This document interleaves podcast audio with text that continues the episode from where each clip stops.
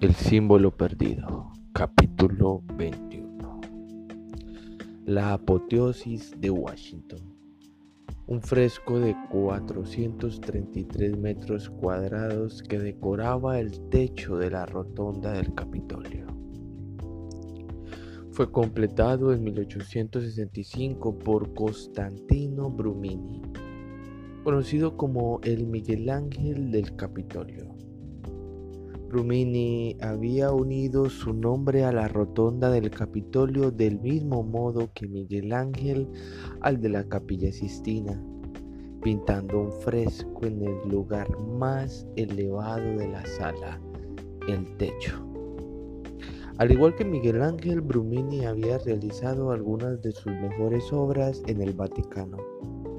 En 1852, sin embargo, decidió emigrar a Estados Unidos abandonando el santuario más grande de Dios en favor de otro nuevo, el Capitolio. Ahora repleto de ejemplos de su maestría, desde el trapatojo de los corredores Brumini al friso de la sala del vicepresidente, pero era la enorme imagen que se cernía sobre la rotonda lo que muchos historiadores consideraban su obra maestra. Robert Landon levantó la mirada hacia el gigantesco fresco que cubría el techo. Normalmente solía disfrutar del desconcierto de sus alumnos ante la extraña imaginería del fresco, pero en ese momento se sentía atrapado en una pesadilla que no lograba comprender.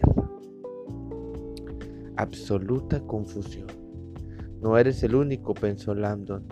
A la mayoría de la gente la apoteosis de Washington le resultaba más y más extraña cuanto más la miraban.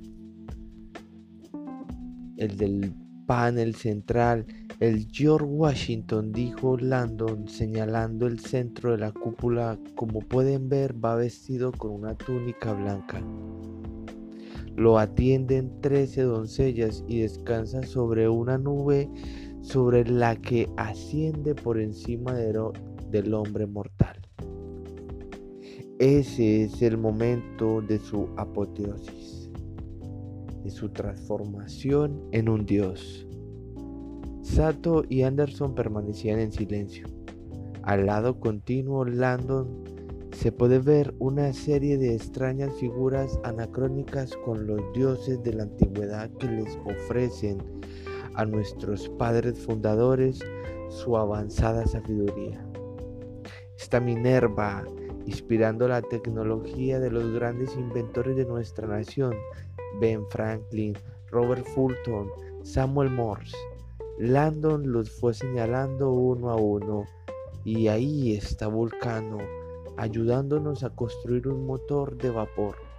A su lado Neptuno demuestra cómo tender un cable transatlántico y junto a este se encuentra Ceres, diosa de la agricultura y origen de la palabra cereal.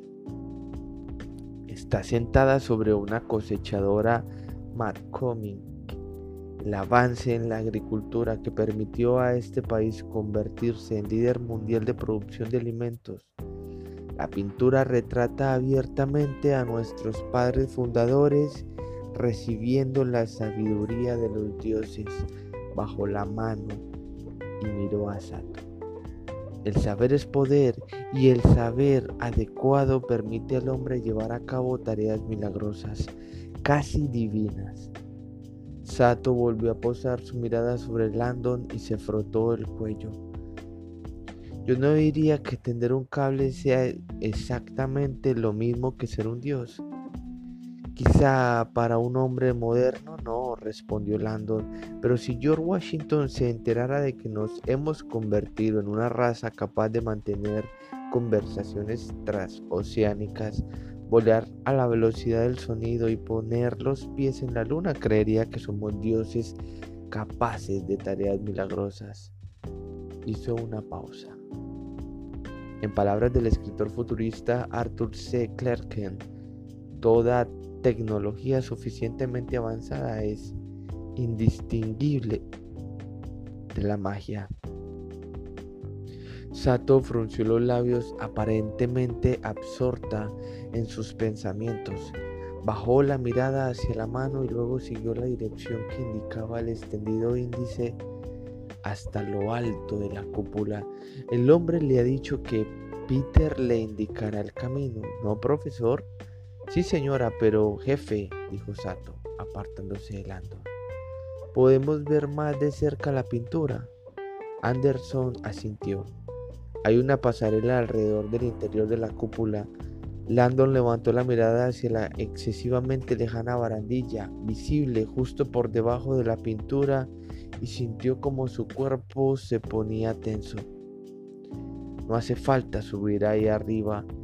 Él ya había experimentado una vez esa pasarela poco frecuentada invitado por un senador de Estados Unidos y su esposa, y a punto estuvo de desmayarse por culpa de la mareante altura y la peligrosa estructura.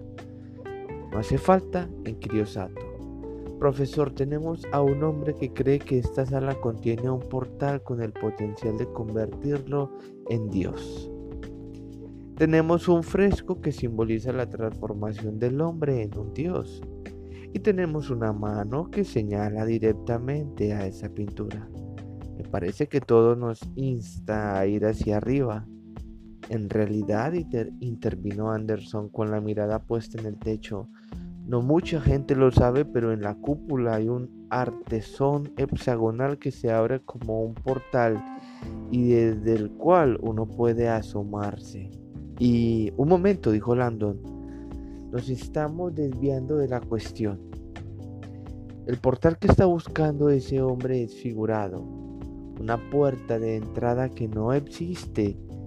Cuando me ha dicho que Peter le indicará el camino, hablaba en términos metafóricos.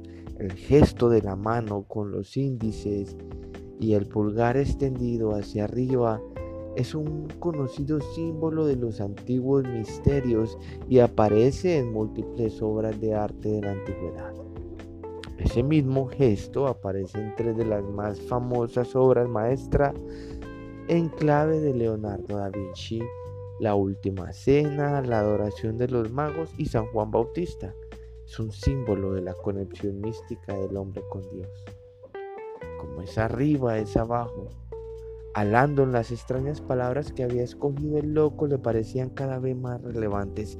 Yo nunca lo había visto, dijo Sato.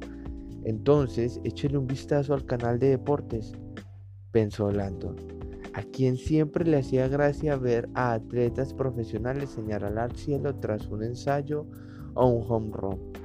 Solía preguntarse cuántos debían de saber que en realidad estaban perpetuando la tradición mística precristiana de agradecer un poder místico superior que por un breve momento los había transformado en un Dios capaz de hazañas milagrosas.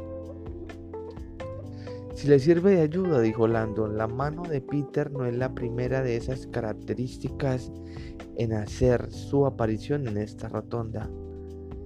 Sato se lo quedó mirando como si estuviera loco. ¿Cómo dice? Landon le indicó que cogiera su Blackberry. Busque en Google George Washington Zeus.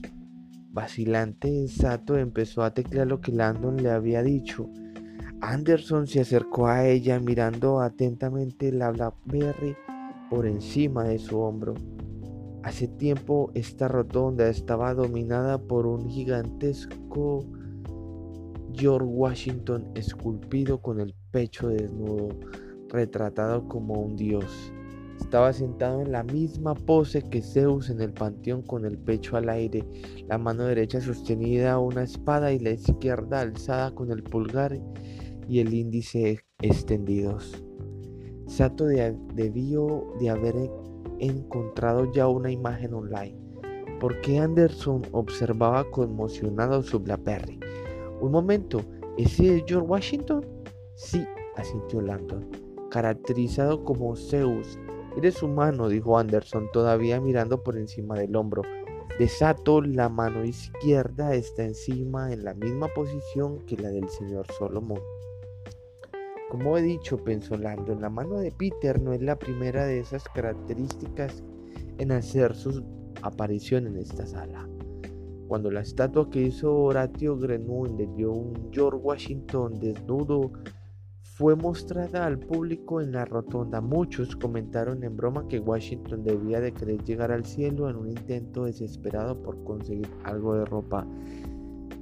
Sin embargo, a medida que los ideales religiosos de Norteamérica fueron cambiando, las bromas se tomaron en controvertidas y controversiales, y la estatua fue finalmente retirada y desterrada a un cobertizo del jardín este. Hoy en día permanece alojada en el Museo Nacional de Historia Natural de la Smithsonian, donde quienes la contemplaban no tenían razón alguna para sospechar que se trataba de uno de los últimos vínculos vestigiales con un tiempo en el que el padre del país velaba por el Capitolio como si de un dios se tratara, igual que Zeus en el panteón. A Sato le pareció que esa era en un momento oportuno para llamar a su equipo, así que empezó a marcar un número en su BlackBerry. ¿Qué? Escuchó pacientemente. Ya veo. Le echó un vistazo a Landon luego a la mano. ¿Estás segura? Permaneció a la escucha un rato todavía más largo. Está bien, gracias. Colgó y se volvió hacia Landon. Mi equipo ha estado investigando, confirma la existencia de su mano de los misterios y corrobora todo lo que nos ha contado. Las cinco marcas en la punta de los dedos, las estrellas, el sol, la llave, la corona y la linterna, así como el hecho de que sea una invitación ancestral para aprender un saber secreto. Me alegro, dijo Landon. No lo haga, respondió ella bruscamente. Parece que nos encontramos en un punto muerto. Hasta usted se decida a compartir lo que sea que no me está contando. Perdone. Sato se acercó a él.